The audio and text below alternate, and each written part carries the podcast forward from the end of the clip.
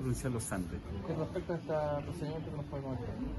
Efectivamente, la Brigada Antinarcótico de la Policía de Investigación acá en la ciudad de Los Andes, gracias a un trabajo de análisis policial y inteligencia policial, logró la detención en estos días de una banda criminal integrada por cuatro sujetos hasta el minuto, son cuatro las detenciones que se han hecho, donde estos fueron puestos a disposición del Tribunal de Garantía para el respectivo control de detención.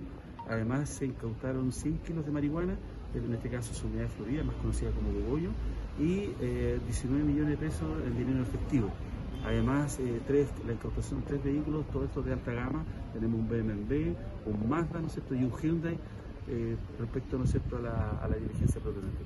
¿Cómo opera esta banda? Bueno, esta fue detectada a través de, como, como dije yo, respecto a una investigación que está desarrollando la Brigada Antinarcótico. Ellos se dedicaban a hacer comercializaciones en distintos puntos acá de la región, también, ¿no en la provincia de los Andes. Fue así como se detectó eh, días atrás, ¿no la posible compra por parte, ¿no es de un intermediario para obtener estas eh, sustancias ilícitas.